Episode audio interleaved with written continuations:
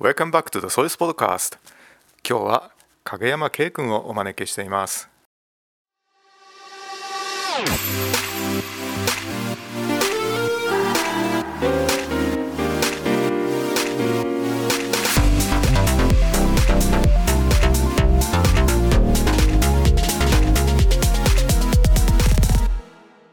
こんにちはこんにちは。8年内組の影山圭です。今日は圭君は映画について話してくれるんですねはい。お願いしますはい、お願いします。映画。それは自分自身の感情や経験を他の人に伝える手段でもあります。人々を別の世界に連れて行ったり、心配事を忘れてその世界を探検することもできます。一人一人が異なる考え方やバックグラウンドを持っているので映画は見る人によっていろいろな感じ方や受け止め方をされます。映画を見ることで人は泣いたり笑ったり元気づけられたりして多くの影響を与えられます。僕は映画が大好きなので今日は映画が僕にとってどんな影響を与えているかについて話をしたいと思います。初めて映画館に行って映画を見たのは4歳の時でした。その時は画面も音も大きかったのでとても怖かったことを覚えています。でもそれ以上に迫力のある大きな画面や素晴らしい音楽心に残る話などにとっても感動して最高の時間を過ごしました。僕はまるで違う世界に運ばれて実際にそのそこに生きているような気持ちになりました。それ以来僕は映画館へ行くことをとても楽しみにするようになり月に何度も映画を見に行くようになりました。映画がいよいよ始まるという気持ちがワクワクしてアドレナリンを感じるのが大好きです。映画を初めて見た4歳の時から今までずっとそれは変わりません。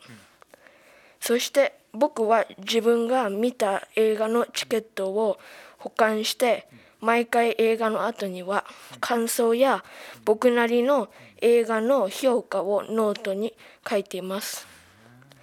昔見た映画の自分の感想を読んで懐かしく思ったり昔とは違う考えを持っていることに気づくこともあります。10歳頃からは映画を見るだけではなく映画の制作について興味を持つようになりました。映画制作のプロセスやその映画が見る人々に何を伝えようとしているのかを深く考えるようになりました。それを繰り返していくうちにいつか自分の映画を作ってみたいと強く思い始めました。中学生になってからはお小遣いでビデオカメラと三脚スタンドを買って自分でショートフィルムを作り始めました。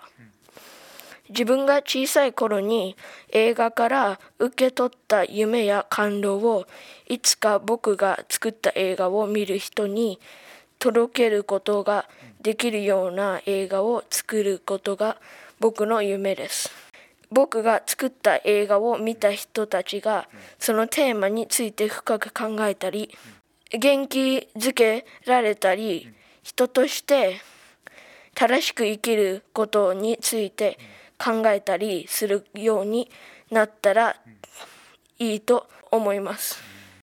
K 君が4歳の時初めて見た映画は何だったんですか？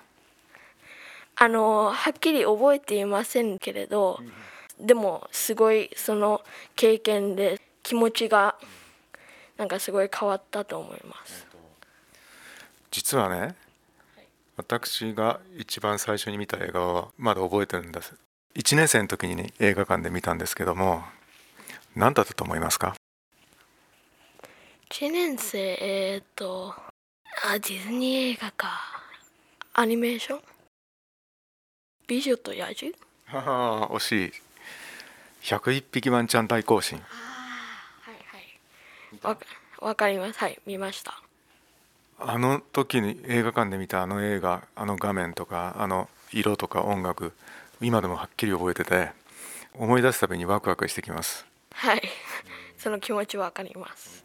ありがとう。ではケン君にとって大きな感動を与えてくれた映画って何ですか？たくさんありますが、一番影響を与えた映画はグリーンブックという映画です。あの人種差別について話をする映画です。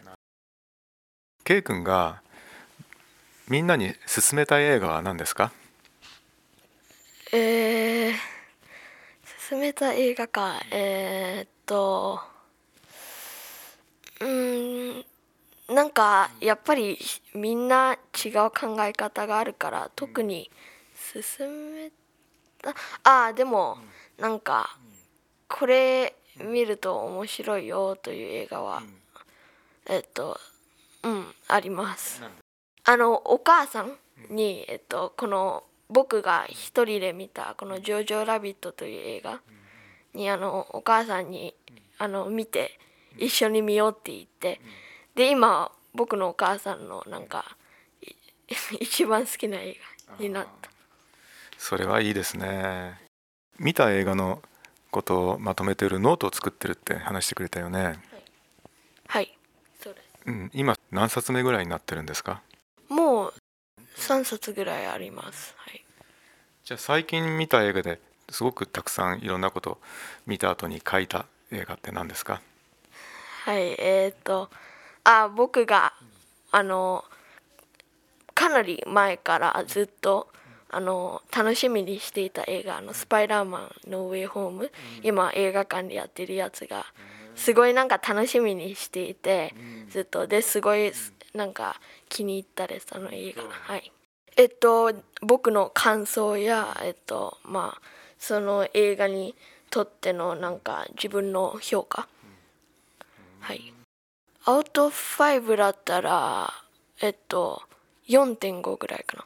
これまでアウト5で5だった映画ってありますか？はいたくさんあります。さっき言ったみたいにあの「グリーンブック」という映画？とかえー、なんかたくさんあって。うーんあのさっき言った「ジョージョ・ラビット」の映画や2020年にあったなんか1917という映画。とか最近で10上げたのはこの「エターナルズ」という映画。